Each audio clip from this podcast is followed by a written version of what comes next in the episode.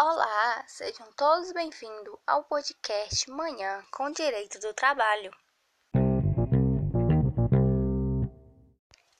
Com a transmutação da economia mundial e consequente enfraquecimento da política interna de cada país, dos altos índices de desemprego mundial e de subempregos de milhões de pessoas, Mister, a adoção de medidas que harmonize os interesses empresariais com a necessidade profissionais, justificando a flexibilização de um determinado preceito rígido ou criação de regras alternativas para justificar a manutenção da saúde da empresa da fonte de emprego.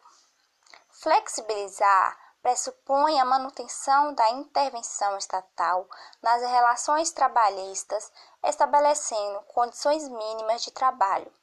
Um ponto de solução no direito do trabalho, uma visão constitucional, é o princípio de proteção ao trabalhador.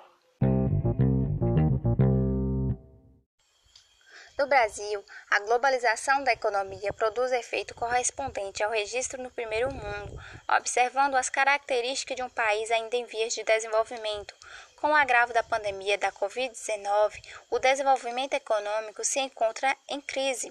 O número de trabalhadores desempregados aumentaram e novos questionamentos a respeito do direito do trabalho surgiram em relação ao novo vírus, a responsabilidade civil, fechamento de grandes e pequenas empresas.